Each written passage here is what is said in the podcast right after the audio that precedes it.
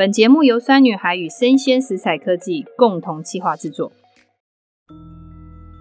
妈妈，这三个软糖有什么不一样啊？宝贝，这三个软糖，一个是有添加，一个是少添加，一个是无添加哦。它们有什么不一样呢？欢迎收听酸女孩专题报道：无添加就等于高价吗？我是节目主持人洋葱妈妈 Jean。我们八月的专题《孩童食品添加物知多少》大受好评。今天跟大家分享市售食物的有添加、少添加和无添加的差别是什么，也很单刀直入，直接回答听众们的问题：无添加就一定比较贵吗？首先，我们先来定义无添加的标准是什么？取得百分百无添加的食品呢，不只不能添加天然香料与色素，还必须排除台湾食药署公告的食品添加物。意思就是，法定允许使用的食品添加物都不能额外添加哦。符合以上规定才是百分百无添加。现行允许使用的食品添加物包括什么呢？像我们常常听到的防腐剂、人工甜味剂、漂白剂、保色剂、粘着剂、含铝膨胀剂、人工香料和人工色素都是，而无添加就是上面的这些东西通通不能加。其实，在二零一三年，欧美地区就开始注意无添加这个议题了，而台湾呢，则是在这一两年开始有几间国内业者厂商开始踏入无添加市场。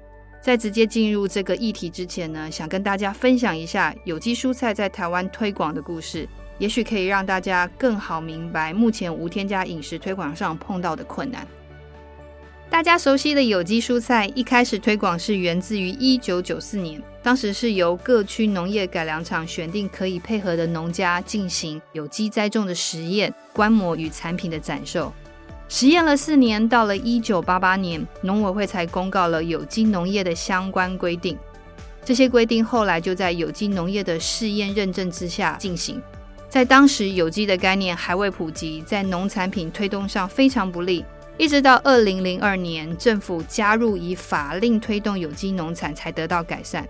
就在隔年的二零零三年，相关有机认证单位成立，有机蔬菜正式进入了人民的生活。听到这边，听众觉得十年的时间，有机蔬菜从有走进我们的生活，是长还是短呢？其实故事还没有结束。由于有机蔬菜强调的是不使用人工化学合成农药、人工化学合成肥料、基改等，所以投入更多的心思照顾，也自然提高了生产成本。所以，有机蔬菜真正普及的时间是在二零一一到二零一五年，消费者比较认识有机蔬菜的概念后，才愿意用比较高的价格购买这些天然食材。后来碰到了新冠疫情，让有机蔬菜更容易被市场接受。听到这边，听众们知道有机蔬菜融入我们的生活中最关键的两个要素是什么吗？是的，第一个就是政府支持，第二个就是市场支持。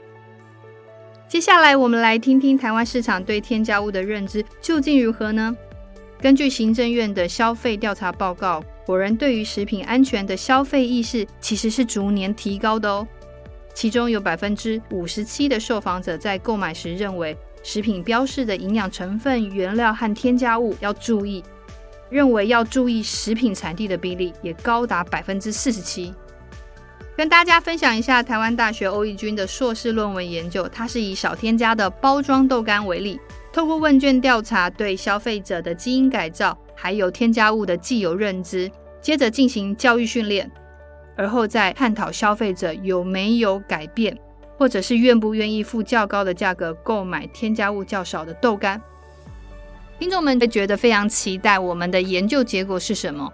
非常有趣的是。从这个研究结果显示呢，多数的消费者在教育前已经有食安的意识，对于添加物有所警惕，抗拒购买机改和含有添加物的豆干。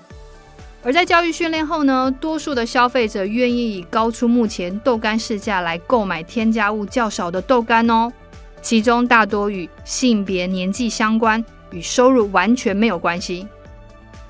另一个研究是由《食力》杂志所发行的台湾第一个食品产业对于洁净标章的认知调查。洁净标章就是百分之百无添加的意思。调查中发现，有七成的业者认为通过洁净标章可以提升品牌的好感度。非常有意思的是，就算有这么高的一个业者认知，但是目前台湾的认证家数只有两百零四家，通过认证的产品也只有一千七百个品项。但全球的资料库统计，无添加的产品在全球已超过了五十一万支。究竟为什么台湾无添加的市场发展是如此缓慢呢？听众们有没有想过，为什么我们吃的食物需要化学添加物呢？这些添加物有些是为了要提升美味跟外观，有些也是为了要安全跟保鲜的考量。但每减少一样，也代表着成本的增加和技术必须提升。如果美味跟少添加两种期望间出现矛盾，听众们你会做哪一个选择呢？结果呢？口味依然是消费者选购决策中的第一要素。而我作为酸女孩的创办人，这几年我们投入了无添加食品跟无添加糖果的研发。在这边想跟听众们分享一下我们这边实际碰到的三大问题。第一个问题就是我们找不到适合的天然原物料。第二个是无添加的成本非常高。第三个是所有的产线都必须要全部重新建制。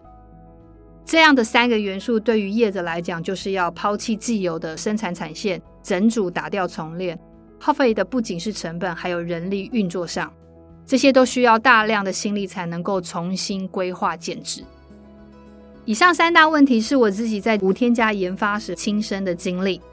我们发现了一件事情：台湾市场对于无添加跟少添加的需求是相对低迷的，更发现现今台湾的消费者对于少添加跟无添加的认知不足。是让业者跟厂商不愿意重新建制全新产线最主要的原因。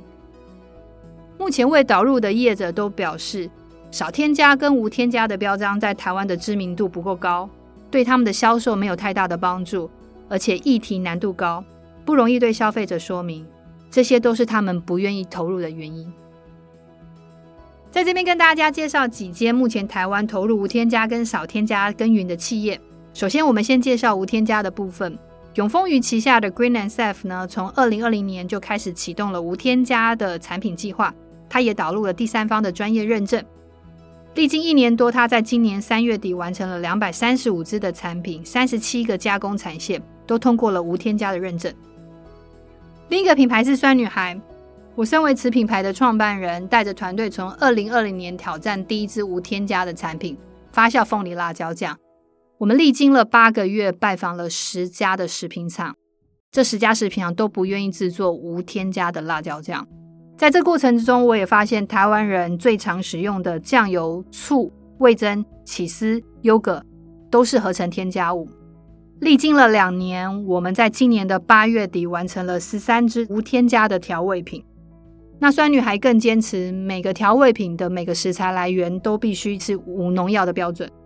让吃能够真正的永续。对于永丰鱼企业无添加的认证，我个人非常的认同。但是酸女孩的产品也都是落实无添加的每一个细节。我们也想要申请无添加的认证，但是每个产品的认证费高达十万，再加上消费市场的认知不足，是我们目前在经营上面碰到最大的困难。目前市场中仅有身为通路的全家，从去年开始大动作的投入少添加的食品，包含难度最高的鲜食跟面包的品项。但靠少添加的诉求让消费者买单是一回事，后续怎么又让他们愿意持续买单才是关键。如果不好吃，消费者未必愿意支持。回过头来，生产链能不能凝聚产业共识，共同克服技术困难？做出兼顾少添加而美味的产品，而消费者愿不愿意用手上的钞票投下自己的健康，这才是关键。介绍完台湾投入无添加和少添加市场的几个企业呢，我们帮听众们整理一下目前无添加在台湾执行不易的几个核心问题。首先是无添加的成本真的比较高，寻找替代的食材，建置新的生产线，保持食物的原味。只要不使用化学成分跟色素等添加物，都会提高制作的成本。所以无添加食品的定价会与高成本息息相关。消费者不支持，就会让市场上大部分的业者却步。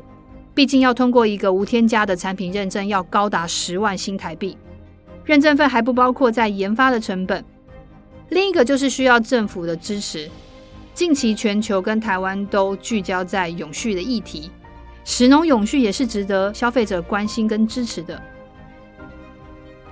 今天的专题特别跟大家分享无添加产品开发的辛酸，希望让大家更了解无添加产品的价值外，也愿意用实际的行动支持。